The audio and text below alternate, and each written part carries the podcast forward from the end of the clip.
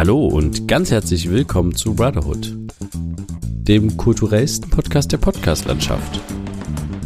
Mit Friedrich und mit Johann. Episode 207 Asphaltfreundschaften. Ja, hallo Friedrich. Hallo Johann. Ich begrüße dich ganz herzlich und wir begrüßen natürlich auch unsere ZuhörerInnen da draußen in der weiten Welt Mhm. zu einer weiteren Folge Brotherhood. Herzlich willkommen. Episode 207. Mhm. Die Frage an dich, wie geht es dir? Ja, mir geht's äh, relativ gut. Ähm, ich bin ein bisschen äh, am Arbeiten nebenbei. Aktuell wird das Studium so ein bisschen auslaufen gelassen, weil sich, auch komische Formulierung, es läuft so langsam ein bisschen aus, aber nicht, weil ich fertig bin mit dem Studium an sich oder das Studium fertig ist mit mir. Also ich bin schon irgendwie fertig mit dem Studium. Also ich beende das Studium zeitnah. Das wollte ich damit sagen. Ähm, aber eben nicht mit einem Bachelor, sondern mit einem Abbruch. Vielleicht ist, Ja, ist das okay. jetzt die Formulierung, die gefehlt hat. Ähm, genau, weil es sich andere Optionen auftun mit anderen Studiumsrichtungen äh, und so. Da warte ich noch auf eine potenzielle Zusage, auf die ich hoffe und dann können wir da mal ein bisschen intensiver noch drüber reden. Wir haben es auch schon mal in der Folge behandelt, ähm, dass ich eventuell Leipzig verlassen werde. Aber das ähm, sollten wir vielleicht erst besprechen, wenn auch wirklich eine Zusage da ist, sonst ergibt es gar keinen Sinn. Ja, Genau. also nicht über ungelegte Eier so reden. ja, okay, ja, Ah, genau. Na, ist es nicht so ein Spruch, Es aber so ein ist auch Spruch, egal. Ja, auf jeden Fall. Also ich äh, dachte ja ganz kurz, so wie du es an, angefangen hast zu berichten, dachte ich jetzt kurz, okay, er ist jetzt ins Business eingestiegen, er hat irgendwie es geschafft, äh, Geld im Internet zu verdienen, schnell reich zu werden, wie auch immer, Nee, Porsche bald zu fahren auf keinen Fall, nee. und keine Ahnung, macht jetzt irgendwie äh, in Unternehmertum oder sowas. Nee. Aber bist du nicht. Wir sind Nee. Unternehmer mit diesem Podcast. Wir sind ja, wir haben ein riesiges Business im Hintergrund, das wissen ja viele nicht, uns gehört ja YouTube. Und deswegen, also von daher, Ja. Äh, können wir das rausnehmen, bitte, an der Stelle? Also ich finde das jetzt ungut, dass wir darüber reden, weil du, äh, okay. wir Ja, dann wollten machen eigentlich wir nicht kurz drüber reden ein- wegen YouTube. Das, Dann kurz an unsere Cutter hier an der Stelle bitte einen Schnitt. Frank und Hank. ja. Danke. Frank und Hank. Okay, Gott. Ich, ich fange einfach nochmal an der Stelle an. Ja, Genau. also, äh, so ein Müll. Okay. nee, aber ähm, ja, also das heißt, du bist einigermaßen entspannt, Ja, weil und das was. Genau, ich muss direkt noch was erzählen, denn ich bin ja arbeiten als äh, kleiner Hiopai auf dem Fahrrad durch die Gegend als äh, Fahrradkurier und es gab eine sehr schöne Situation im Straßenverkehr, die mir sehr ähm, Oh, da habe ich auch gleich noch was, sehr aber erzähl sehr erstmal gut, die deine mir sehr Situation. den ja. den Tag äh, ja äh, wie sagt man nicht erleuchtet hat, sondern ähm, den Tag versüßt Äh, hat, könnte man sagen, ja? ja. Ich bin also auf der Straße auf meinem Fahrradweg und ich habe ja ein E-Bike, was relativ schnell fährt, irgendwie 26 km/h oder so, ohne dass ich viel Aufwand brauche, ja? Und ähm, es gibt dann so eine Situation, wo ich dann auf die Linksabbiegerspur muss, wo sich dann mehrere Spuren aufteilen äh, von einer Ampel und dann äh, halte ich natürlich Hand raus fürs Handzeichen, dass ich nach links rüberziehen will, also mein äh, Streifen, meinen eigentlichen Fahrradweg verlassen will und quasi in die Autosituation in rein. den Autoverkehr Genau. rein. Richtig. Ja. Und ich hatte schon mitbekommen, dass in der Nähe irgendwo ein Bus von der LVB lang fährt, weil ich den zuerst doch überholt hatte, weil der an der Haltestelle stand. Deswegen hatte ich schon im Kopf, okay, da wird bestimmt der irgendwann kommen. Und ich halte meine Hand raus, um einfach schon das Zeichen zu geben, aber ich mache natürlich einen Blick nach hinten. Und das mache ich immer. Und dann habe ich ge- gesehen, also ich war schon so ein bisschen im, in der Situation, okay, ich gucke nach hinten und dann kann ich schon rüberziehen, aber habe gecheckt, gut, der ist dort, also habe ich abgebremst und den ja. auch gezeigt, weil er hat auch dann leicht abgebremst, dem gezeigt, dass er äh, durch kann. Und dann hat er aber ein Zeichen noch gegeben, dass ich vor ihn kann, weil er selber schon abgebremst hat und dann bin ich vor ihn gezogen und konnte mich vor ihn hinstellen. Lange Rede, kurzer Sinn, wir standen dann an der Ampel quasi hintereinander und er Und hat... einen Race gemacht. Bitte? Nee.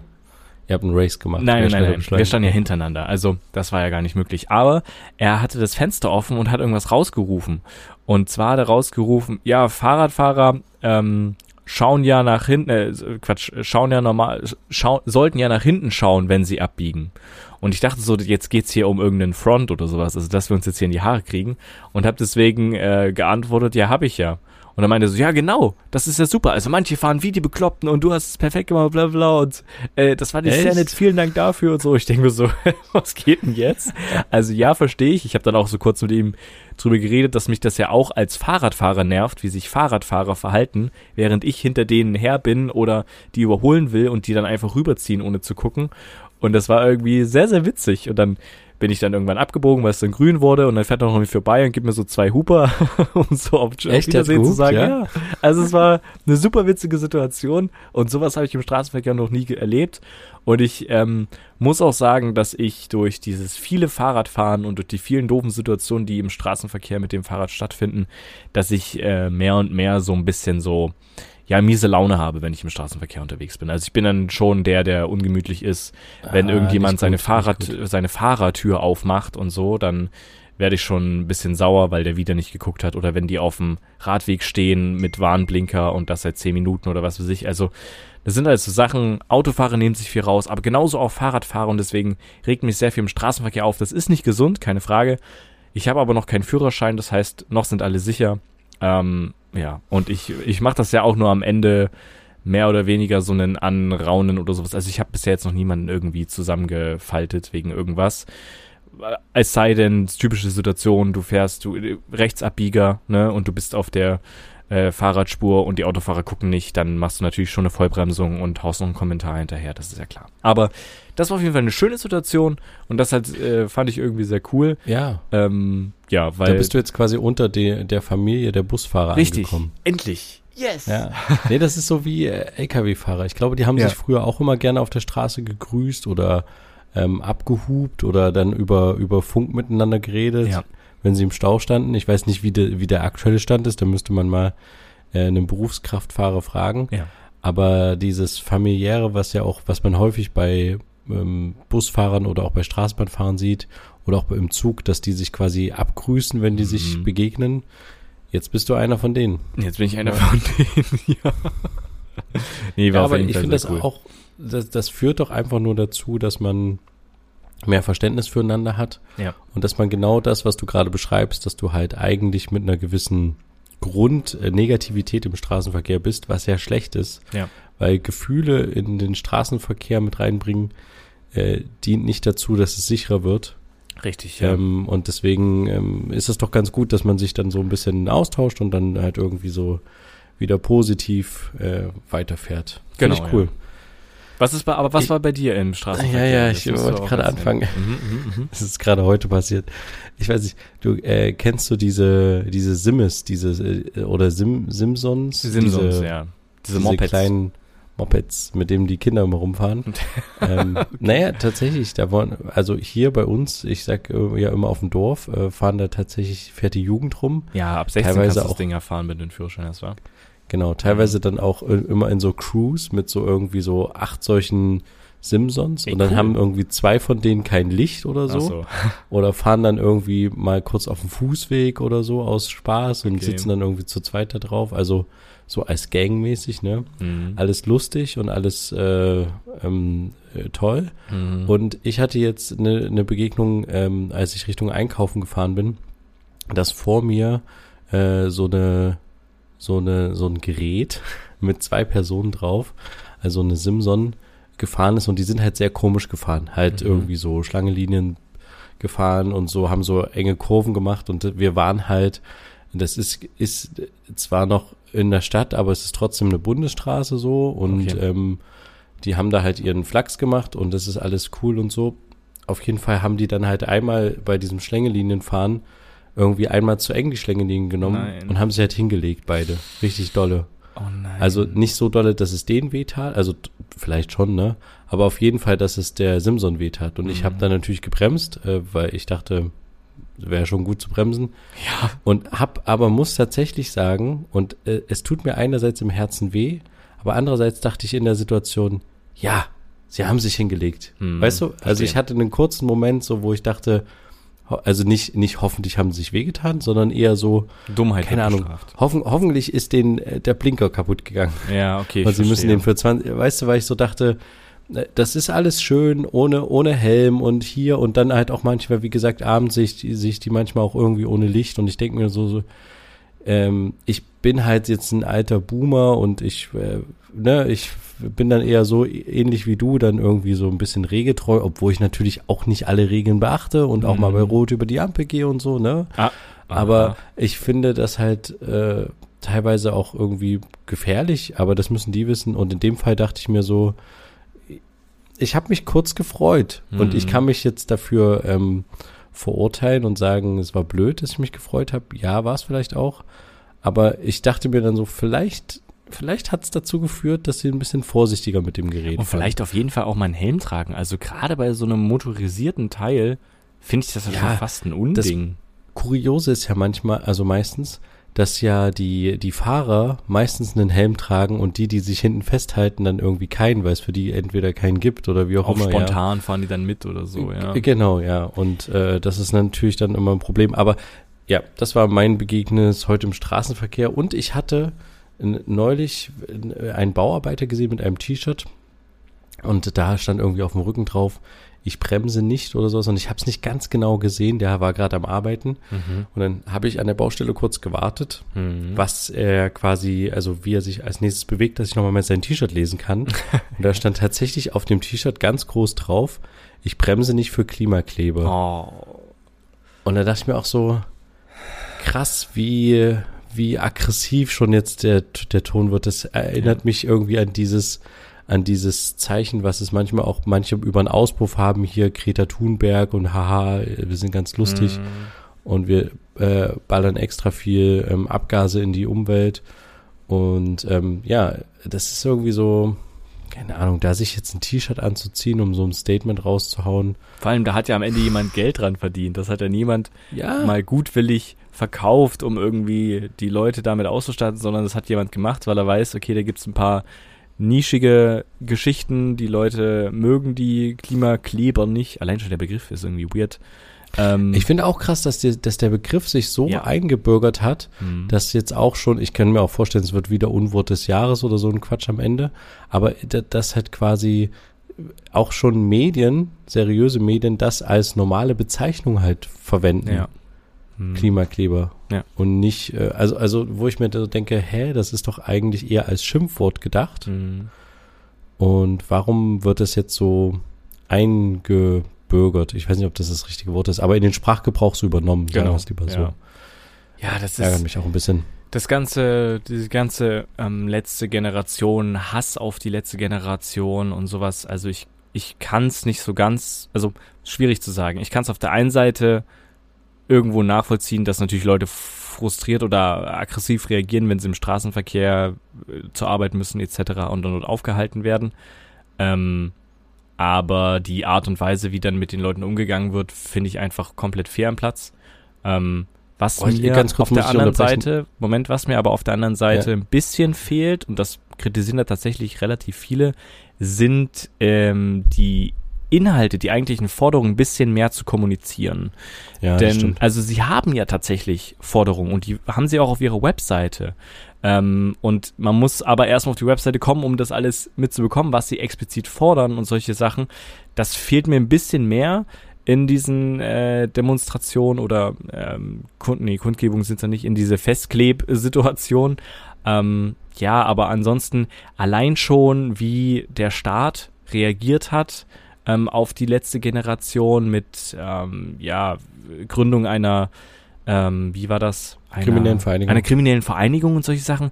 Da, da fällt mir nichts mehr zu ein. Also was geht denn jetzt ab? Was ist das? Das ist eine Form des Protestes und ja. ähm, außer maximal Sachschäden oder was auch immer oder natürlich Steuergelder, die durch die Polizisten, die da an, an den Start kommen, äh, rausgehauen werden, ist niemand zu Schaden gekommen. Ähm, man könnte jetzt das Thema noch aufmachen mit der einen Frau, die bei der bei dem Betonmischerunfall ums Leben gekommen sind, wobei das auch widerlegt ist, ähm, mehr oder weniger, dass da die Klimakleber nichts mit äh, zu tun hat, beziehungsweise damit halt eben, dass es egal gewesen wäre, ähm, ob sie sich festgeklebt hätten oder nicht oder sowas. Aber das jetzt auch zu besprechen, ist absoluter Quatsch irgendwie.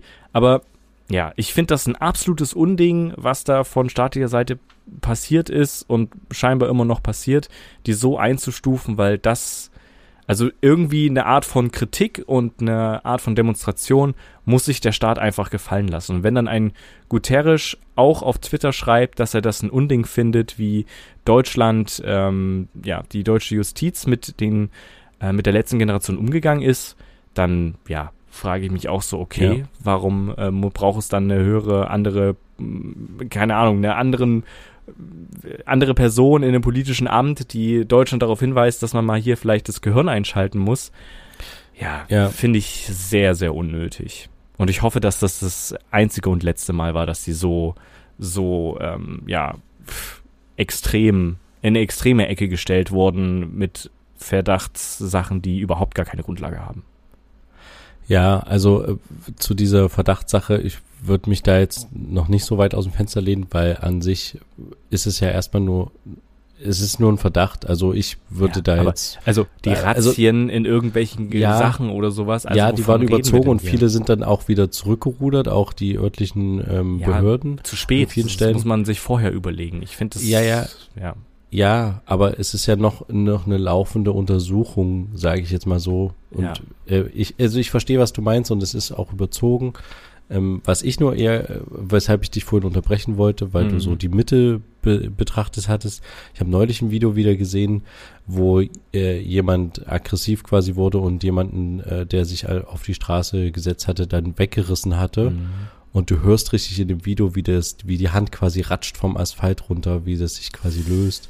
Mhm. Und also ich weiß nicht, ob die Leute das dann auch anzeigen als Körperverletzung, weil ich finde, das ist es schon. Also mhm. du also du sitzt da, klar, du hast dich, ähm, du machst zivilen Ungehorsam und hast dich da festgeklebt und aber es ist eigentlich auch allen klar, dass ein Großteil von denen wirklich festklebt. Mhm. Aber dadurch, dass so ein Volkssport geworden ist, die Leute von der Straße runterzuziehen und dass sich ja manche dann auch im Internet dafür feiern, dass da so eingegriffen wurde, ja, lass dir das nicht bieten und so. Mhm. Und, und dann im Kauf zu nehmen, jemanden so dolle weh zu tun, äh, und, und, weißt du, was ich meine? Ja. Das finde ich halt ganz schön also steht da in keinem so Verhältnis die Aggressivität ja. und die Gewalt gegenüber den am Ende trotzdem friedlich demonstrierenden Leuten, auch wenn man die Form kritisieren kann, wie auch immer, ist die Art und Weise, wie dagegen vorgegangen wird, egal von welcher Seite, ob jetzt von der betroffenen Seite oder von staatlicher Seite, absolut überzogen. Ähm,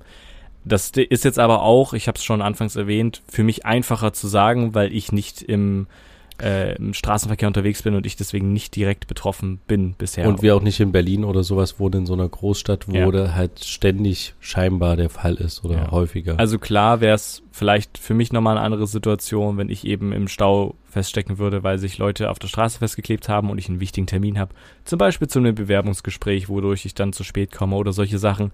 Da wird man mit Sicherheit auch aggressiv und was für sich, aber dann nach vorne zu gehen und mit einem Auto ganz nah ranzufahren, um den Angst zu machen, ich überfahre dich gleich oder so ein Zeug oder dann dieser ganze Hass im Internet, der tatsächlich schon, ja, absolut unangebracht sind mit irgendwelchen Mordfantasien und was weiß ich. Also, was zur Hölle geht hier ab? Wo, wovon reden wir hier? Das ist ja. Ah, Mist, ich wollte das Zitat raussuchen, aber ich hatte tatsächlich ähm, doch, irgendwie, ich krieg's noch einigermaßen zusammen. Ich weiß nicht, hast du versteckte Kamera gesehen nee. hier mit Barbara Schöneberger oder nee. so? Ich habe das nur gesehen, weil ich im Hotel war und hatte äh, bei diesem Radrennen, was ich letzte Woche erzählt habe, mhm. und da hatte ich das einfach mal den Fernseher angemacht, weil ich ja zu Hause keinen Fernseher habe und dann lief das so ein bisschen. Und in einer der ersten Moderationen hat sie sowas gesagt wie, ja, jetzt wird's ja wieder warm, ähm, dann kann man wieder rausgehen und dann äh, schmilzen die Klimakleber vom Asphalt oder irgendwie sowas, hat sie gesagt. Ich weiß es leider nicht mehr genau. Und ah, Mist, ich, ich hätte es raussuchen müssen. Also nagelt mich jetzt nicht fest an der Stelle, aber wenn, das kann man hundertprozentig noch in der Mediathek gucken. Aber das es war auf jeden Fall ein, ein Witz auf Kosten oder was ja, auch immer für ein. Genau. Und es war halt auch ein Lacher und ich dachte mir nur so, hä? Also okay, ja, öffentlich-rechtlich und so ja, ist okay. Guck aber, dir mal bitte das Publikum an, was vor Ort dann dort sitzt und darüber lacht. Ja. Also da brauchen wir nicht drüber reden. Ähm. Und das, das vielleicht war es fürs Publikum wirklich so ausgerichtet, aber dann dachte ich so, war das jetzt wirklich Barbara Schönebergers Überzeugung? Oder war das jetzt quasi so nach dem Motto, wir wollen das Publikum abholen? Mhm. Und auf welche Kosten ging das jetzt? Und war das jetzt wirklich, also war es jetzt wirklich witzig?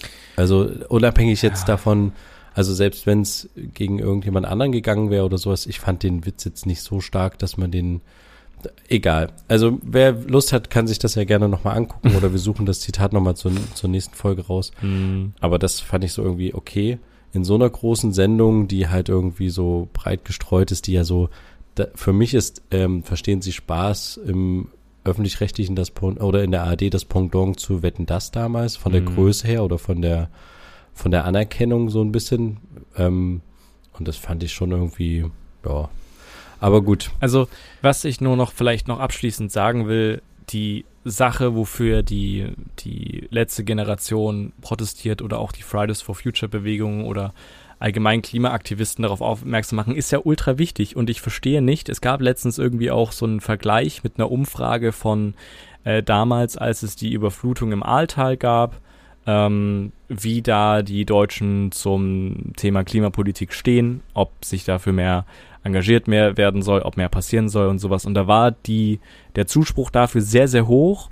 Und jetzt, nachdem das auch schon wieder in Vergessenheit geraten ist, ist das wieder sehr abgeflacht. Also die Leute interessieren sich nicht mehr dafür. Nur wenn was passiert und wenn das direkt vor der Haustür passiert, dann interessieren sich irgendwie Leute dafür.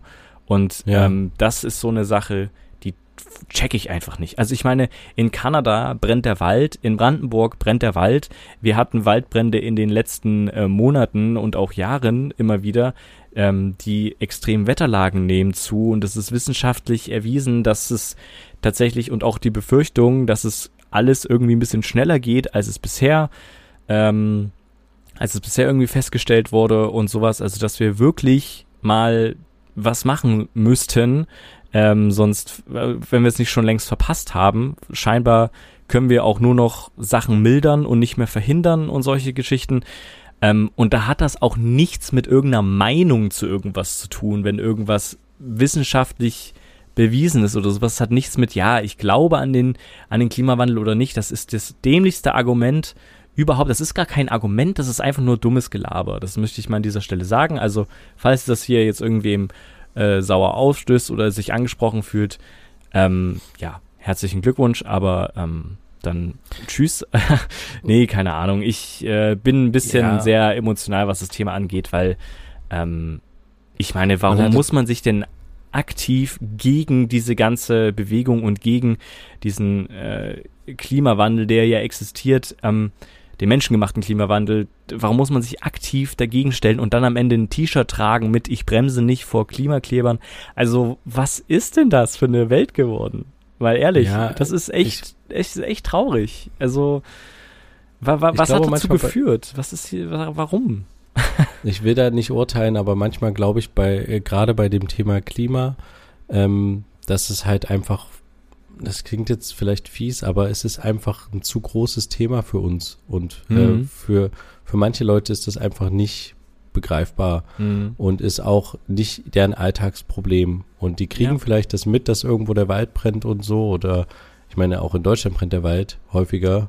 Inzwischen ist Deutschland auch waldbrandgefährdeter als noch vor anderen ja. Jahren. Und also, das ist, aber das ist halt irgendwie so, ja, es gibt halt andere wichtige Sachen und ähm, mit denen man sich aktuell beschäftigen kann. Verstehe ich ja im Alltag etc. Aber wenn dann Leute eben demonstrieren und aktiv darauf aufmerksam machen, warum schürt man denn dann einen Hass gegenüber diesen Gruppen? Also weißt du, man kann es doch, ähm, dann wird man doch eigentlich wieder ja. daran erinnert, was gerade los ist und dass man mal ein bisschen überlegen sollte und sowas. Aber stattdessen, ja, ähm, lehnt man das dann komplett für sich ab. Aber wenn einem selber dann das Haus wegschwemmt, dann was ist dann? Also man könnte jetzt sagen, wer lacht als letztes, aber es ist halt nicht lustig. So, deswegen. Ja, ich verstehe, was du meinst, ja. Also die, dass die Weitsicht so ein bisschen fehlt. Ja. Aber das Problem ist ja wirklich, dass, dass, du hast recht, dass mit dem Ahrtal, da war dann quasi wieder die Aufmerksamkeit dort. Mhm. Und dann war die Aufmerksamkeit nicht mehr dort, weil, also, ich kann auch das an der Stelle ein Stück weit nachvollziehen, weil sich jeden, jeden Tag aufzustehen und daran zu erinnern, äh, scheiße, die Welt geht unter. Nein, darum geht es mir nicht. Nochmal, darum geht es mir nicht. Da, es geht mir einfach nur darum, dass ich nicht verstehe, warum Leute einfach, wenn sie das aktiv die, genau. sabotieren oder beziehungsweise nicht sabotieren, aber da, dagegen Richtig. Warum sind, ist man ja. denn aktiv dagegen? Also wogegen denn? Gegen einer Faktenlage? Was ist das denn? Das ist ja, hat ja nichts mit Meinung zu tun, etc. Klar, man kann Demonstrationsformen kritisieren und darüber diskutieren, aber so ein Hass zu entwickeln äh, ja. gegen die Menschen dahinter, das, das haben wir ja auch schon gesagt. wir haben ja auch schon relativ früh darüber gesprochen, dass das eine komische Art des äh, Protestes ist oder dass der diskussionswürdig ist, wie der geführt wird oder auch wie die Diskussion der letzten Generation an der Stelle geführt wird. Das hatten wir mal am Anfang. Genau, das kann man ja machen, und- aber dann muss Genau, man sich muss man kein T-Shirt anziehen mit Ich bremse nicht vor Klimaklimern. Also ja, ja. okay, ich, ähm, ich habe ein- deinen Punkt. Genau, ja. Wollte ich nur nochmal. Es ist sehr emotional, ihr merkt es, aber da würde uns natürlich auch mal interessieren, was ihr dazu denkt. Sei, seid ihr da so ein bisschen in unsere Richtung oder sagt ihr, ähm, ich sehe das ganz anders und es gibt noch ganz an- andere Argumente gegen die, ge- gegen die letzte Generation, gegen solche Sachen. Ähm, das würde uns auch interessieren. Ne? Also niemand wird jetzt an der Stelle vorverurteilt. Ihr könnt uns das gerne auch komplett anonym senden über unser Formular, was wir euch ähm, online bereitgestellt haben unter brotherhood-podcast.de-meinung. Findet ihr auch den Link in den Shownotes. Einfach mal vorbeischauen, uns eine Nachricht hinterlassen. Können wir auch gerne nächste Folge drüber diskutieren. Ähm, es ist sehr emotional, aber wie gesagt, für mich ist es relativ einfach. Ich hatte es schon angesprochen, ihr habt alles gehört, alle Argumente sind da und ähm, ja, dann Ich haben wir das würde dazu noch einen so. kleinen, einen kleinen Beitrag einfügen. Mhm. Und zwar äh, tatsächlich gibt es eine, einen, einen neuen Spitzenwert, den wir im Mai erreicht haben. Mhm. Und zwar hat Deutschland es geschafft, im Mai 66,2 Prozent des Stroms aus erneuerbaren Energiequellen nice. äh, zu erzeugen. Mhm. Das ist ein äh, neuer Höchstwert, den, den Deutschland jetzt quasi für sich hat. Mhm. Und äh, ja, das wollte ich einfach nur mal so einwerfen, weil wir immer äh, hören, erneuerbare Energieausbau, Solarenergie, Windenergie und so. Und ich dachte mir so, wie, wie ist denn eigentlich die prozentuale Verteilung gerade? Und tatsächlich war das dann auch eine Meldung vor ein paar Tagen mal, dass es wieder, dass da so ein neuer Höchstwert erreicht wurde. Mhm. Und ähm, 20,8 Prozent der Stromerzeugung kommen aus Kohlekraftwerken, Mhm. äh, 10,4 aus Erdgasanlagen. Ja. Und Wo hast du die Zahlen jetzt her? Nur, dass wir die Quelle. Achso, äh, Zeit Zeit Online, Online. äh, ist, ist eine Statistik. Äh, Gut, boah, verlinken wir auch. Ich wollte nur wissen, woher es kommt. Ja. Verlinken wir auch, ja. Also da, äh, tatsächlich dieser Höchstwert ist eigentlich ganz Bundesnetzagentur ist, glaube ich, die Quelle. Mhm. Das ist, Also ist, das ist natürlich ist eigentlich ganz hübsch, ja. Ist eigentlich wirklich ganz hübsch. Äh, Jetzt müsste man natürlich auch hoffen, dass ähm, dieser Wert jetzt nicht über die nächsten zehn Jahre stagniert, sondern dass Das ist auch nur ein Monatswert, das möchte ich Okay, dazu sagen. okay. Der ist im Mai natürlich sehr hoch gewesen, Ja. weil einfach viele Sonnenstunden im Mai schon waren. Okay, gut, äh, Sinn. Solarkraft hat gut funktioniert. Mhm. Und in den letzten, im letzten Jahr vor allen Dingen auch gab es ja einen äh, neuen Hype oder in den letzten zwei Jahren für erneuerbare Energie und einen Ausbau derselben. Mhm. Deswegen ist der Wert jetzt auch so hoch. Mhm. Der ist nicht jährlich jetzt erstmal so zu betrachten, sondern nur Ja, auf okay. den Monat Mai Okay. und hat im, im Monat im Vergleich auf die letzten 10, 20 Jahre den neuesten Höchstwert. Gut, dass du es gut, dass du nochmal sagst. Das hatte ich vergessen. Genau. Okay, wunderbar. Aber es ist trotzdem cool, so eine Momentaufnahme, um mal zu gucken, äh, wo wir jetzt quasi schon stehen. Ja. Und wenn man halt so, so sagt, ja, hier dieses grüne Zeug und so, ne, Mhm. diese Windkrafträder und so, es sind halt schon im Mai über 60 Prozent, fast 70 Prozent gewesen. Mhm. Äh, de, ja, also das ist auch wieder so ein Thema, warum müssen wir da ewig drüber diskutieren, Ja. wenn diese Quellen einfach da sind, ähm, Mhm. diese Energiequellen, und wir sie einfach nutzen können. Ja, Ja, also es ist nicht alles, äh, alles super schlecht. Nein, nein, auf keinen Fall. Ähm, was mir jetzt noch in dem Zusammenhang, weil wir auch über ein bisschen über Interviewgeschichten und TV-Sendungen gesprochen habe, was ich dich jetzt mal fragen wollte, ob du das weißt, weil es mir sehr oft aufgefallen ist. Ich habe in letzter Zeit ein bisschen Fußball geschaut. Ähm, es war auch noch, ähm, was war's? Champions League Finale? Ja. Unter anderem. Ähm, Mhm. Und gerade auch auf Prime Video ist es häufig so, und das übernehmen sehr viele Fernsehsendungen, das habe ich auch im ersten beobachtet, also als da auch noch eine Übertragung von einem Fußballspiel war, dass die gerne als Schnittbilder, obwohl es ja eine Live-Übertragung ist, aber einfach nur um eine Kameraperspektive zu wechseln, ähm, da einfach den kompletten Aufbau, den, das komplette Set zeigen, dass da ein Kameramann ist, der das filmt, dass wir die Lichter sehen, dass wir irgendwelche Tonleute sehen. Einfach nur irgendwie als Schnittbild das irgendwie nutzen und mich, mich nervt das irgendwie. Ich weiß nicht warum, warum wird das gemacht? Es, äh, es ist so einfach so planlos, ja, wir brauchen noch eine Kamera, um zu zeigen, wie wir den, das Zeug aufnehmen und wie es hinter der Kamera aussieht. Wofür? Das sind, also, gerade wenn so ein. Talk stattfindet, interessiert mich das doch nicht. Ich möchte ja sehen, wer redet und was passiert und Einblendungen sehen, gerade bei einem Fußballspiel, ähm, zu einer Analyse und nicht irgendwie, dass der Kameramann äh, eine Kamera hat, mit der er die Leute filmt äh, und wir da noch zwei Lichter stehen sehen. Kann, Ja. Kannst du mir sagen, wo- woher dieser Trend kommt? Was das soll? Ähm, ich, also ich weiß es nicht genau. Ich weiß nicht, ob, also ich glaub, kann mir vorstellen, dass es eher ein, ein deutscher Trend gerade ist. Okay. Hm, ja, Ähm, das stimmt. Weil ich, ich glaube nicht, dass die, die anderen Fernsehsender das so extrem machen. Mhm. Ähm, aber ich weiß, was du meinst. Ich habe das auch schon mal gesehen und ich habe das in der Anfangszeit, als ich das erste oder zweite Mal so mal so ein Prime, Amazon Prime Spiel gesehen hatte, hab, hat mich das auch total gewundert. Mhm. Ähm, vor allen Dingen, weil es in dem Fall auch so war, dass sich gar nichts geändert hat äh, an dem Bild, wenn Mhm. man da hin und her geschnitten hat, außer dass Ja. halt noch jemand mit dem Bild stand. Richtig, ja. Also es war jetzt kein Mehrwert für den Zuschauenden. Mhm.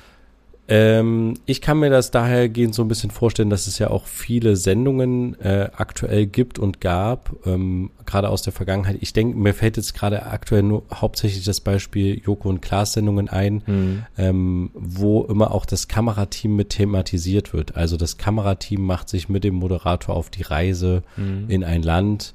Und da äh, sind ja auch äh, prominente Leute entstanden. Es gibt zum Beispiel bei dieser Produktionsfirma von Joko und Klaas äh, schon lange diesen Frank Thoman, bestimmt Ja. schon fast äh, zehn Jahre, würde ich sagen, der immer mal thematisiert wird und immer so als lustiger Tonmann rausgeholt wird. Inzwischen Ja. macht er auch schon Kamera für die und nicht nur Ton, aber er wird halt immer mal so als, äh, als Figur des Tonmanns rausgeholt. Mhm. Ähm, äh, und äh, es gibt dann auch äh, Tom Stuntman oder sowas. Und das ist halt so ein, ähm, so ein äh, Trend, den es auch bei anderen Sendungen gibt oder vor allen Dingen auch bei Reportagen. Es ist ein, wenn du, wenn du keine Möglichkeit hast, das irgendwie anders zu erzählen, ist das halt eine einfache Nummer. Ganz Mhm. viel im Fernsehen, auch viele bei diesen äh, äh, Steuerung F Reportagen oder ähm, Weihkollektiv oder auch das, was wir immer gemacht haben, das ist super einfach. Du machst halt quasi, du stellst irgendwie eine Kamera hin, hast einen Redakteur daneben sitzt, neben der Kamera, den man nicht sieht Mhm. und filmst ein Interview auf eine Person. Also zwei Personen unterhalten sich und du stellst mit einer Kamera, filmst du die Person, die interviewt wird. Und dann nimmst du einfach, währenddem das Interview läuft, eine zweite kleine Kamera in die Hand und machst einfach noch ein paar Bilder von der Kamera und dem Redakteur und äh, der Person, die spricht, also dass du quasi noch so ein bisschen mehr siehst. Mhm. Und äh, das ist halt relativ einfach und das ist schnell gemacht und dann kann man halt gut hin und her schneiden.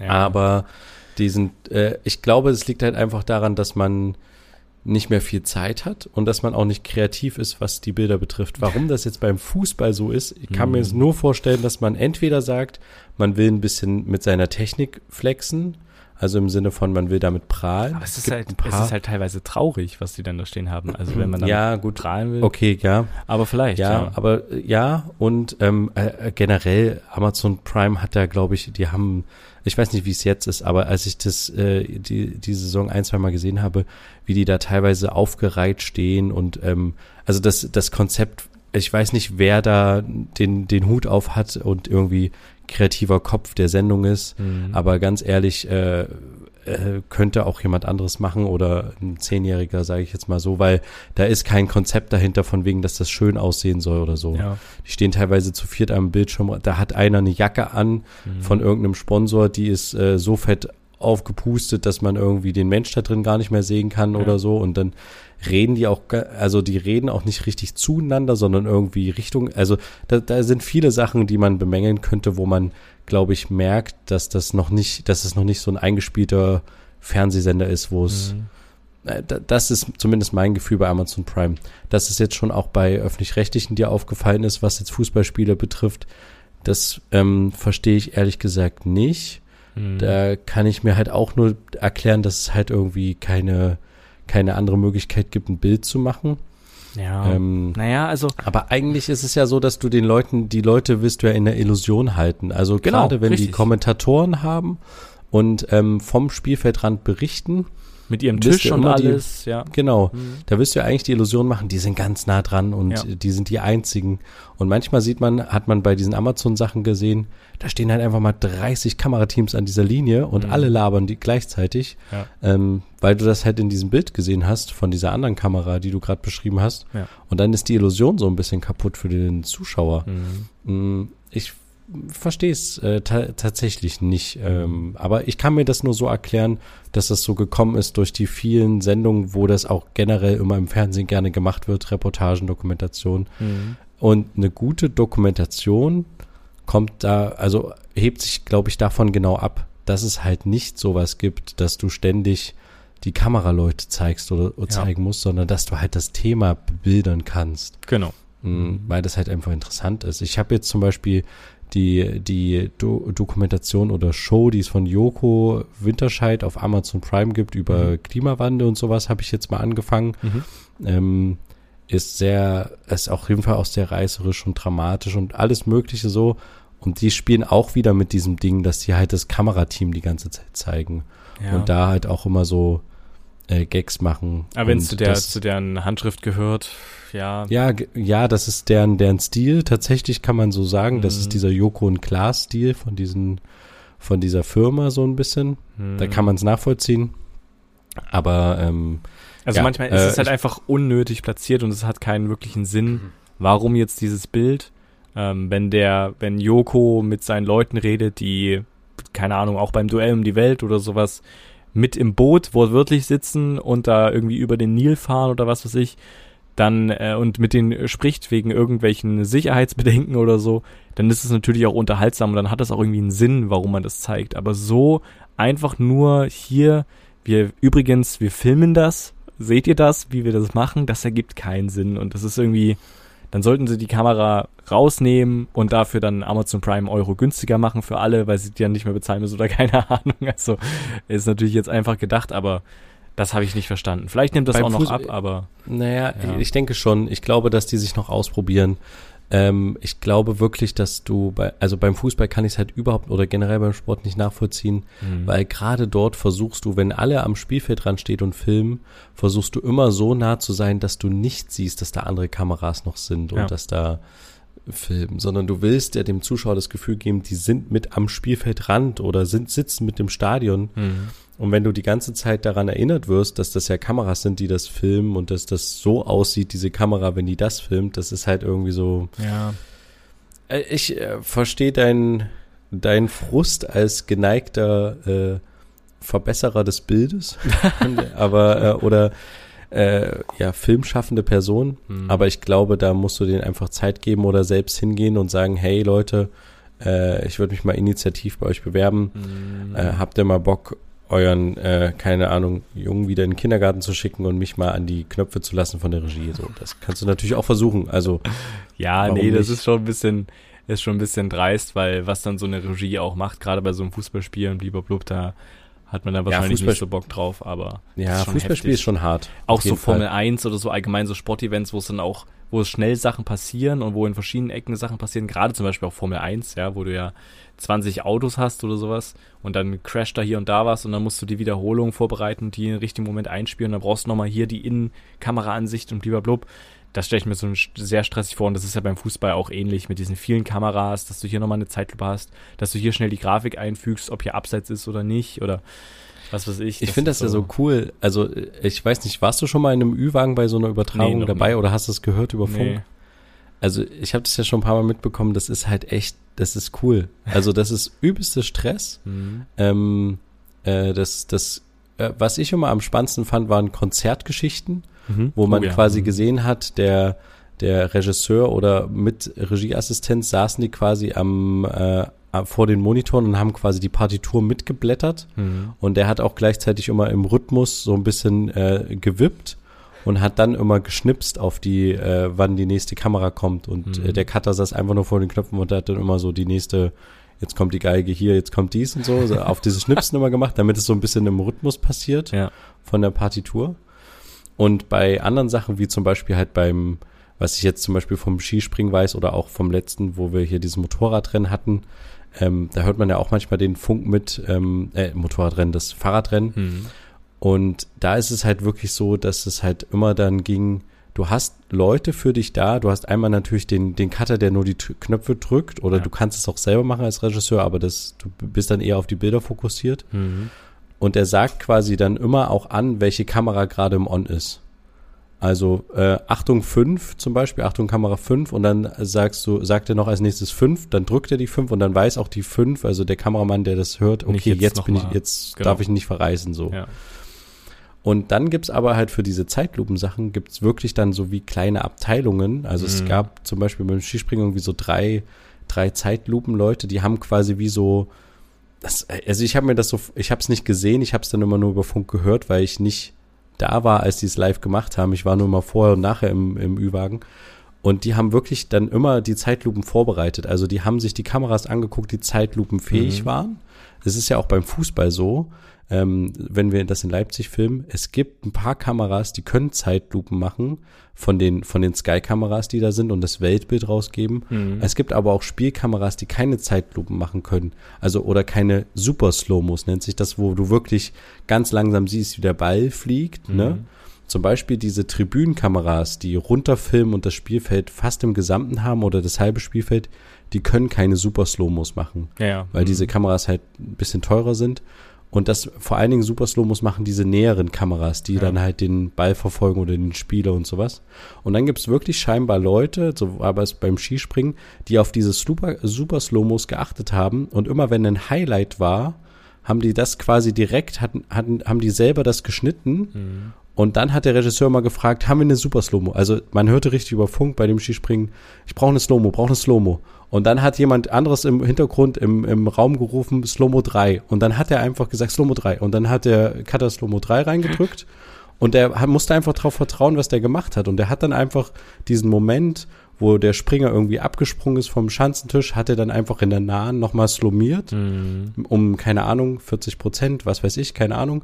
Und dann siehst du halt langsam wie so ein Ski hochdings. Ja. Und dann kommt wieder so eine Grafik rein, die schon vorbereitet ist, dass die Slomo vorbei ist. Und dann sagt er wieder, nach der Slomo gehen wir auf die 5. Und dann, Achtung, 5, 5. Und dann drückt er. Das ist so, also, ist halt, also du kannst ja null die, die, also du kannst ja sowieso dann überhaupt nicht diese Show oder was auch immer da stattfindet, so richtig verfolgen oder auch genießen oder was weiß ich. Nee, gar also nicht, du, gar du bist die ganze Zeit im Dauerstress und das auch über mehrere, teilweise ja dann auch Stunden, je nachdem wie lang dann so ein Event geht. Ähm, das ist ja dann echt einfach nur krass. Also das ist wirklich da wäre ich, Na, wär ich halt gerne mal irgendwo dabei, um einfach nur mal das mitzubekommen, weil. Also ich glaube nicht, dass die wirklich Pause haben. Also zum Beispiel bei einem Fußballspiel. Mhm. Es gibt ja dann immer einen, der für das Weltbild verantwortlich ist, was rausgeht. Mhm. Und dann gibt's ja immer noch zum Beispiel die verschiedenen Fernsehsender wie ähm, ZDF, Amazon Prime, die dann noch am Spielfeld dran stehen. Wenn Halbzeitpause ist, übernehmen ja quasi die meisten Sender dann äh, diese, äh, diese Halbzeitpause für ihre Moderatoren am mhm. Spielfeld ran für genau. jeweils und haben ihre eigenen Kameras da stehen. Ich glaube nicht, dass die Weltbildregie dann pausiert mhm. und einfach nur chillt oder ein Rauchen geht oder wie auch immer. Ja. Ich glaube, dass die gleichzeitig auch noch Bilder anbieten für verschiedene Fernsehsender weltweit, in Japan oder sowas, die halt kein eigenes Fernsehteam vor Ort haben, die ja trotzdem die Halbzeit überbrücken müssen mit vielleicht einer Werbung und dann aber wieder zurückschalten zum Spiel. Ja, manchmal gibt es ja dann auch so Stadionsituationen, dass dann der Stadionsprecher genau. selber nochmal so eine kleine Minishow hat, die dann auf die Monitore übertragen wird, aber das ist, hat wahrscheinlich nichts mit der Weltregie zu tun, aber ist vielleicht auch nochmal was eigenes. Das ist was eigenes. Ja, also zum stimmt. Beispiel bei RB ist das so, genau. es gibt dann eine Produktionsfirma, die dann nur für die Halbzeitshow verantwortlich ist. Mhm. Natürlich der Moderator, der auf dem Feld steht und dann werden äh, Filme eingespielt oder auch Werbung, Verlosung gemacht, die schon vorproduziert sind. Und so ist das auch. So hat auch die, die Weltregie zum Beispiel von dem Radrennen, wo ich war, in Thüringen, die hatte auch Pause in Anführungsstrichen, mhm. wenn die Einspieler gezeigt haben. Also wenn die Filme eingespielt haben. Also es ist ja meistens so, so ein Radrennen, bei der Tour de France ist es auch so, wenn die ARD das zum Beispiel überträgt, überträgt die nicht von Beginn des Radends an, auch mhm. wenn es in der Mediathek zeigt, sondern erst eine Stunde nach Beginn. Mhm, mh. Und dann gibt, wenn die sich dazuschalten, läuft natürlich die Weltregie schon und schaltet und äh, macht die ganze Zeit. Mhm. Dann gibt's aber einen Zusammenschnitt für die Sender, die sich dazuschalten, von den Highlights, die schon passiert sind. Also der Start des Rennens, vielleicht gab's schon mal einen Sturz, es ja. gab schon die erste Wertung oder sowas. Mhm. Ähm, und während dieses Zusammenschnitts, wenn der dann quasi kommt aus der Weltregie, den übrigens auch jemand macht, bei, bei den, äh, bei den Leuten aus Belgien war das jemand, der irgendwie, äh, das haben die auch gesagt, das war so voll crazy. Der Typ hatte nur noch zwei Finger und hatte irgendwie so ein, so ein Board, wo der so rumgescrollt hat. Das sah irgendwie voll crazy aus, wie der, der hat teilweise die Bilder gar nicht gesehen. Der hat, der hat nur nach Zahlen gearbeitet. Also mhm. Also ich konnte es leider nicht intensiv beobachten, aber es war ganz, das war ganz crazy. Und wenn der quasi also diese Zusammenfassung zusammengeschnitten hat und die, die dann abfahren fürs Weltbild, ja. dann hat, hat der Regisseur natürlich kurz Pause oder auch der Cutter, weil dann halt irgendwie ein Beitrag läuft, vier Minuten Zusammenfassung des Ganzen, dann können die sich kurz erholen. Aber sonst ist es natürlich sehr stressig und sehr, sehr, sehr anspannungsmäßig mhm. unterwegs, ja. Okay. Gut, wie sind wir da hingekommen? Ach so, die ursprüngliche Frage, warum dieses Behind-the-Scenes-Zeug. Nee, ist auf jeden Fall spannend. Ich würde das gerne mal auch erleben, wie so eine Regie arbeitet. Ich sehe manchmal so auf TikTok so Behind-the-Scenes-Geschichten von so amerikanischen News-Sendern, wo dann die Sachen eingespielt werden und das äh, Intro und die Kamera bewegt sich und der gibt die ganze Zeit Kommandos ohne Ende. Aber irgendwie mal so dabei zu sein, was dann wirklich so abgeht und wie viele Leute da noch mitreden die ganze Zeit und was da für Kommandos gibt, irgendwie mal interessant. Vielleicht sollte man so eine Kamera mal noch mit einbauen irgendwo, die man dann in der ZDF-Mediathek selber sich anmachen kann, wenn man noch das Zusatzmaterial will. Aber ähm, ja, ist natürlich auch eine Frage auch der Vielleicht- Persönlichkeit, äh, Persönlichkeitsrechte der Leute, die dort arbeiten und dann am Ende auch, äh, die sitzen wahrscheinlich nicht vornehm mit Hemd und Krawatte irgendwo und so, da möchte man vielleicht auch nicht unbedingt ins schlechte Bild gebracht werden, wenn man da, keine Ahnung, nebenbei seinen Kaffee äh, trinkt oder was weiß ich so, ne? Also, Die sind halt unter ja einer klar. unglaublichen Anspannung dann immer. Und wenn, Ja. wenn du dann weißt, du, jetzt wirst du auch noch gefilmt Ja, und schaltest dich dann selber rein in den Film, ja, das ist halt total, nicht, ja. total Stimmt komisch. Stimmt schon. Aber ja, es, äh, vielleicht ist das der nächste Schritt am Ende, ja. ähm, dass du so eine zusätzliche Kamera hast. Aber gut, dass wir mal beim Film sind und da mal kurz bleiben vielleicht. Mhm. Ähm, es ist jetzt ne- tatsächlich so, weil wir auch viel über Dokumentation und Reportagen gesprochen haben, Mhm. dass äh, heute die ähm, am 15.06. die- Einreichungsfrist für das Doc Leipzig endet. Und Mhm. ich hatte das schon mal angesprochen, dass ich gerne dieses Jahr einen Film einreichen werde, Mhm. wollen würde. Und ähm, habe tatsächlich so ein bisschen die Deadline verrissen. Und Äh. War jetzt so sehr beschäftigt mit Organisation von Sachen, die ich äh, vor zwei Wochen schon erzählt hatte, Ja. hier mit dem Filmfestival in Weimar und Telefonieren will ich jetzt nicht nochmal alles aufbrühen, aber ich bin quasi seit Wochen eigentlich nur am Dauer entweder arbeiten oder halt das vorbereiten oder ähm, Ja. äh, Kinder kümmern und so. Ich habe gerade nicht so viel Zeit. Und jetzt ist mir das aufgefallen, verdammt, ich wollte ja meinen Film einreichen. Mhm. Und ähm, ja, jetzt mache ich das einfach noch auf die Schnelle. Das heißt, nach der Aufnahme werde ich noch weiterhin noch ein bisschen wach bleiben und die ganze Sache vorbereiten. Mhm. Aber ich wollte eine Sache ganz kurz mit dir besprechen Mhm. die mir noch gar nicht so klar war. Wo kennst du den Unterschied zwischen ähm, Weltpremieren, internationale Premiere, europäische Premiere, deutsche Premiere? Naja, in den jeweiligen Ländern oder wie auch immer findet es dann statt. Also die deutsche Premiere findet in Deutschland nur statt. Eine Weltpremiere wird weltweit stattfinden, indem sie dann zum Beispiel auch in Kinos übertragen wird auf der Welt. Gibt's ja dann auch, dass so eine Premiere dann die Sache, die da so stattfindet, dann auch in Kinos übertragen wird, ohne dass die Schauspieler wirklich vor Ort sind, aber dann halt filmen, also, ne? Ähm, Falsch. Falsch. Falsch. Okay. Ich kann es gleich abkürzen. Ich dachte auch so, hä? Aber ich muss tatsächlich bei der Einreichung auswählen, was mein Film ist. Ist er eine deutsche Premiere, eine europäische, eine internationale oder eine Weltpremiere? Und ich habe jetzt ausgewählt Weltpremiere und ich kann dir mal die Definition vom Doc Leipzig sagen, was Mhm. eine Weltpremiere ist. Mhm. Und zwar, es bedeutet, dass der Film noch nie öffentlich aufgeführt wurde. Ähm, ausgeschlossen sind private Filmvorführungen Ah. für Teams Mhm. ähm, oder wo ein enger Kreis an Beteiligten anwesend ist. Wenn du jetzt eine internationale, wenn mein Film eine internationale Premiere wäre, würde das bedeuten, dass der Film bereits in dem Land, wo er produziert wurde, öffentlich gezeigt wurde, aber noch nie in einem anderen Land. Mhm. Und europäisch ist quasi, der wurde schon mal außerhalb Europas gezeigt, aber noch nie öffentlich in Europa. Und, was so ist denn bei Deutsch. Unterschied zu Deutsch? Na, Deutsch bedeutet, dass der Film noch nicht öffentlich in Deutschland gezeigt wurde, aber außerhalb von Deutschland. Ja, aber das ist ja dann Also das Ähnliche in deinem Fall jetzt wie internationale Premiere, oder nicht? Nee, also da also hast es ja auch noch. Ah nee, das ist ja genau andersrum. Ich bin doof. Alles gut. Ja, genau, da ist es genau, da ist es dann in deinem Produktionsland. Ja, Ja. Genau. Aber Produktionsland ist auch so ein Ding, beziehungsweise man muss auch angeben, welches Produktionsland man ist, also Mhm. wo ich Regie geführt habe, wo mein Regisseur, Produzent, bla und sowas sitzt, welche Ja. Länder. Und jetzt kommt's, du musst auch auswählen, welches äh, Land du gedreht hast, also welche Drehorte du hattest. Ah, okay. Und jetzt rat mal, was ich für ein großes Problem habe. Dein Land gibt's nicht. Ja, Mittelmeer ist kein Land. Ja. Und ich kann nur auswählen, ich kann nicht selber was eintragen. Das heißt, das Formular zeigt einen Fehler an, wenn ich Mittelmeer eingebe. Und das Ah. heißt, ich habe jetzt einfach äh, Libyen eingetragen. Ja, weil die das Stadt am von ihr gestartet seid oder wo ihr dann am Ende gelandet seid oder so. Nee, aber das ist nicht das, wo ich quasi. Ja, aber das, wa- was, was mein Drehort ist. Also, wird Ja, das so ich streng gebe jetzt halt-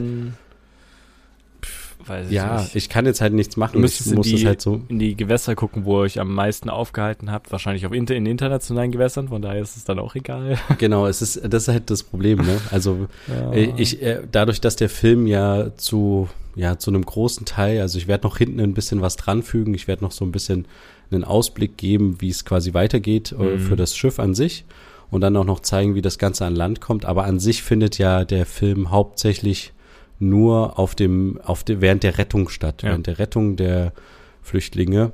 Und ähm, äh, nur noch mal zur Erinnerung, es ist Genau. quasi einfach, man sieht einen Bildschirm oder beziehungsweise man sieht halt einfach, man kann sich das vorstellen auf der Leinwand, man sieht nicht nur einen Film, sondern man sieht sechs Filme gleichzeitig ablaufen, die einfach nebeneinander geschnitten sind. Und währenddessen Aber läuft die gleich Echtzeit sind. die genau, die alle zu derselben Uhrzeit starten und das sind einfach sechs verschiedene Kameras und man sieht aus sechs verschiedenen Perspektiven über 90 Minuten hinweg, wie ich und andere diese Rettung gefilmt haben von den 104 äh, Flüchtlingen auf dem Mittelmeer und wie die von dem Moment an, wo das erste Mal ein Schlauchboot die getroffen hat, bis zu dem Moment an, wo die Küstenwache kommt und die dann auch alle an Bord sind. Ja.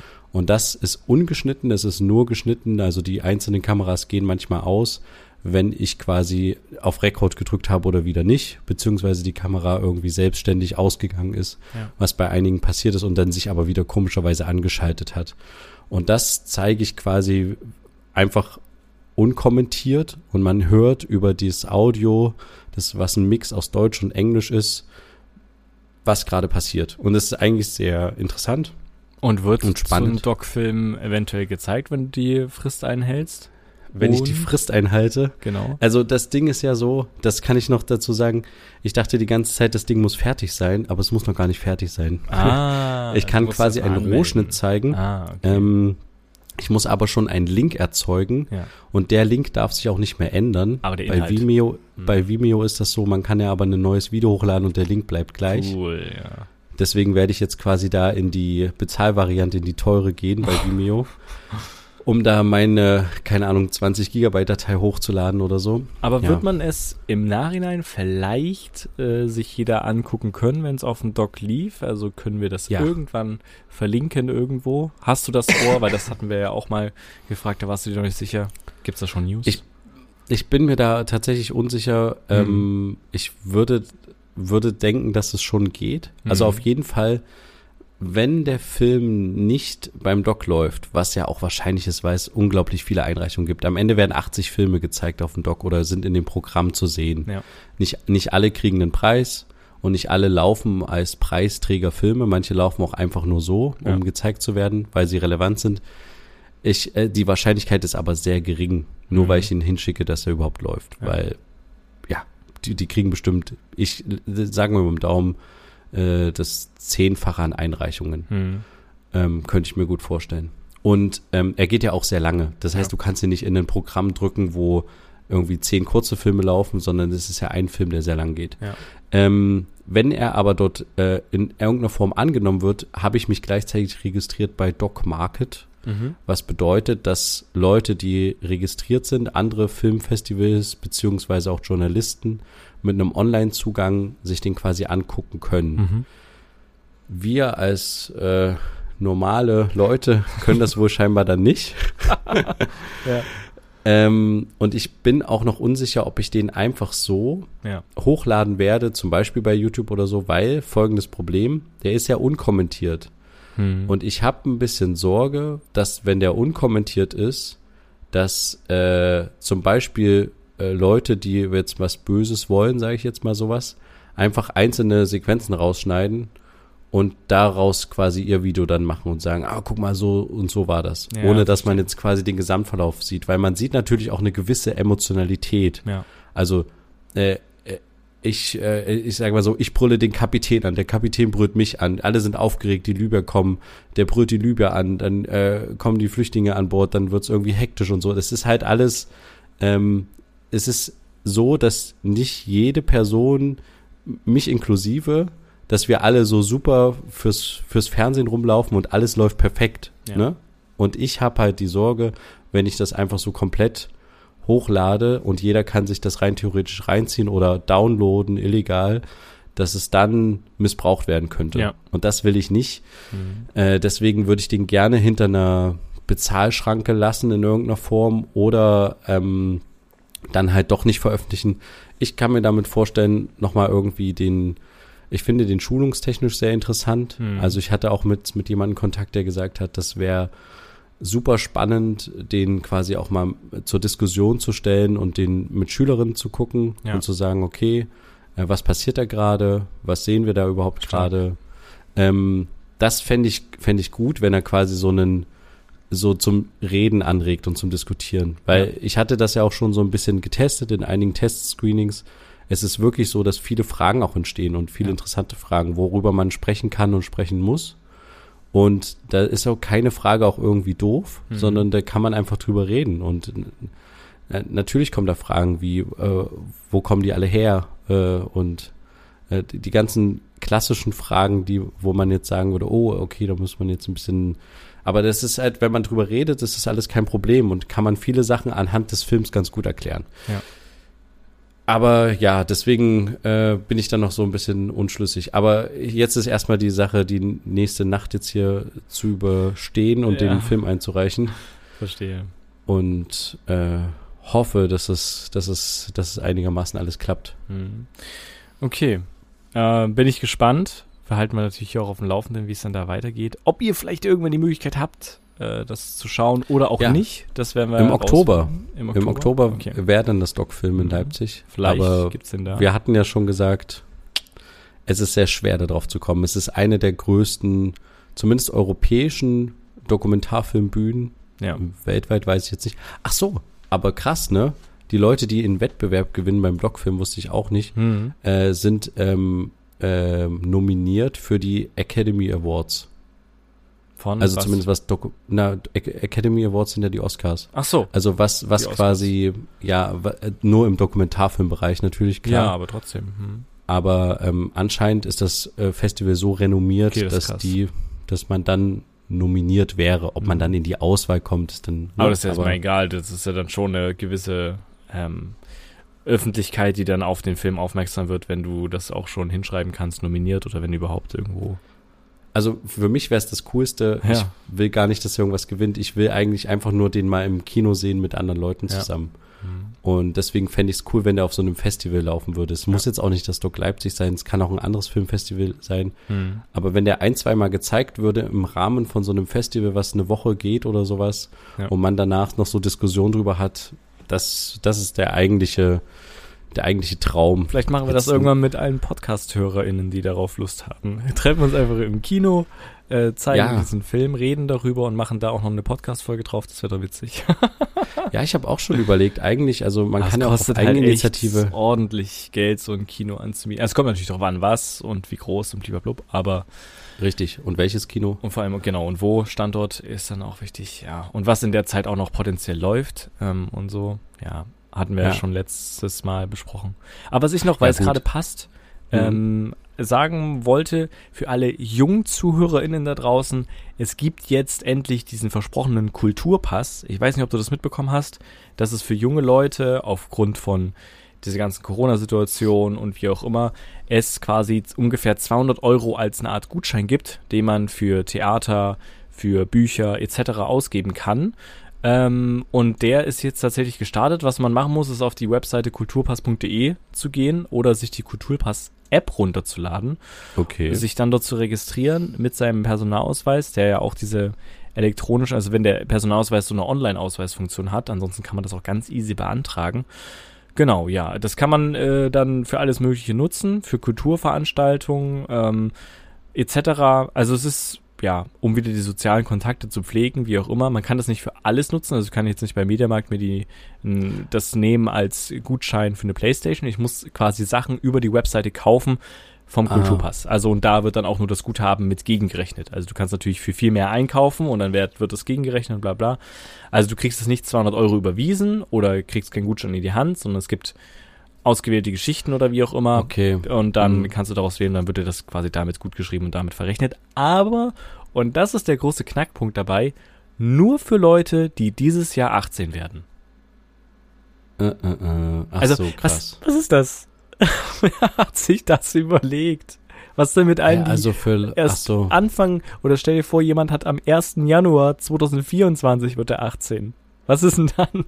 Oder auch, also ich verstehe es nicht. Also für Jüngere geht das nicht und für Ältere auch nicht. Für Leute, die, nein, für Ältere über 18 auf jeden Fall nicht. Es steht hier explizit krass. drinne auf der Kulturpass-Seite auf die Frage, für wen ist der Kulturpass, wenn du im Jahr 2023 deinen 18. Geburtstag feierst, also auch die Leute, die am 1. Januar 2023 Geburtstag hatten natürlich, ne, also 18. Geburtstag, die natürlich auch. Du musst im Jahr 2023 18 geworden sein bisher oder 18 werden. Und die musst halt diesen Online-Ausweis haben, dann hast du darauf Anspruch. Und das wird natürlich auch geprüft, eben durch den Online-Ausweis, wo ja natürlich deine Mm. ganzen ähm, Geburtsdaten mit drinne sind. Aber das ist ein Ding, da Oh fragt man sich schon. Also ich brauche es nicht. Ich habe ja schon als Student diese Energiepreispauschale bekommen. Ist da Ähm, Kino mit drinne?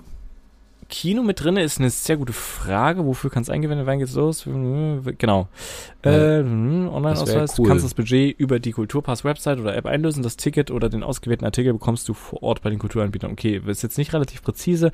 Auf der Webseite steht es aber tatsächlich da zur Verfügung gestellt, bla bla, für Konzerte, Theater und Kinobesuche. Aber auch für Bücher und diverse Veranstaltungen, ja. Also scheinbar sind Kinobesuche mit drinne. Ist Also ja auch ein damit zum Doc Ding, was ja, Leipzig gehen die ja durch Corona auch gelitten haben, ne, weil eben kein, darum Ja, geht's ja. halt auch, ne, die da wieder ein bisschen, obwohl es jetzt auch ein bisschen zu spät ist dafür, also entweder das Kino ist schon längst untergegangen oder es hat sich gerettet, also von daher, ja, ein bisschen schwierig, aber der große Kritikpunkt ist irgendwie, dass es erst für Leute ist, die dieses Jahr 18 werden oder bisher geworden sind, ähm, also in diesem Jahr, wohlgemerkt, das ist, pff, frage ich mich irgendwie, was, mit- was mit den Jüngeren. Ich meine, die Das haben ja jetzt auch keinen Spaß gehabt zur Ja. Corona-Zeit.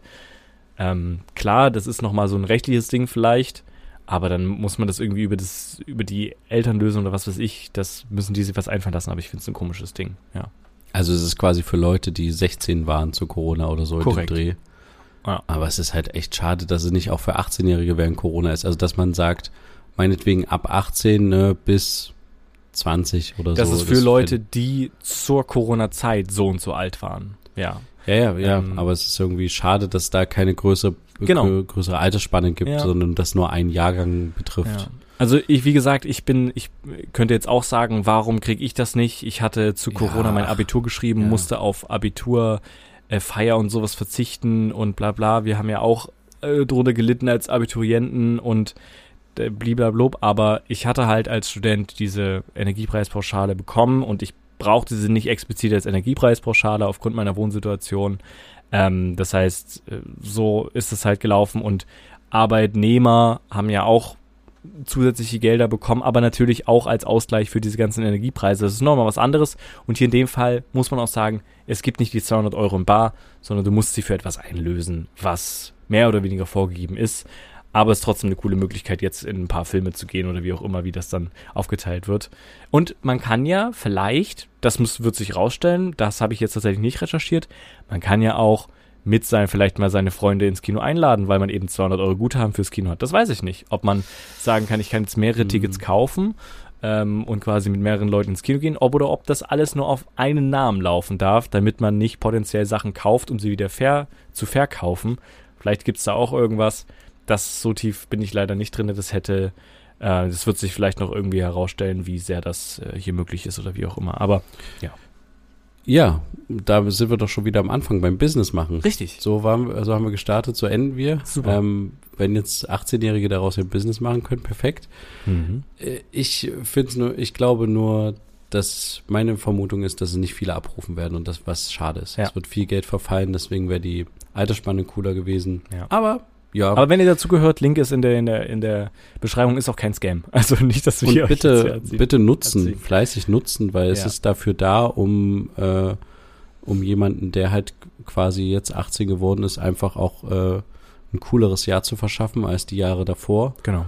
Und deswegen äh, kein schlechtes Gewissen haben, sondern Nee. fleißig ausnutzen und äh, das, das einfach mal machen, weil wann kriegt man schon mal die Möglichkeit, ähm, kostenlos in eine Oper zu gehen oder Mhm. In Leipzig ins Gewandhaus oder wie gesagt ein paar, paar Filme abgreifen oder vielleicht auch mal ein, ein teures, äh, trotzdem sehr spannendes, äh, weil es einfach ein gutes Sachbuch ist, Buch holen oder Ja, sowas. Also Ähm, manche Bücher, die wirklich gut sind, kosten halt auch einfach mal 30 Euro. Ja. Und äh, das kann man schon mal machen, finde ich. Also Auf jeden Fall. gerne nutzen. Ja. ja, und damit würde ich sagen, war es das auch schon für diese Woche wieder. Mhm. Schaltet auch gerne in zwei Wochen wieder ein, beziehungsweise ihr könnt uns auch noch zwischendurch hören, Genau. wenn ihr einfach uns noch weiter auf Patreon hören wollt. Patreon ist die Seite, wo ihr uns unterstützen könnt, aber ihr könnt das auch sieben Tage jetzt einfach kostenlos testen. Richtig.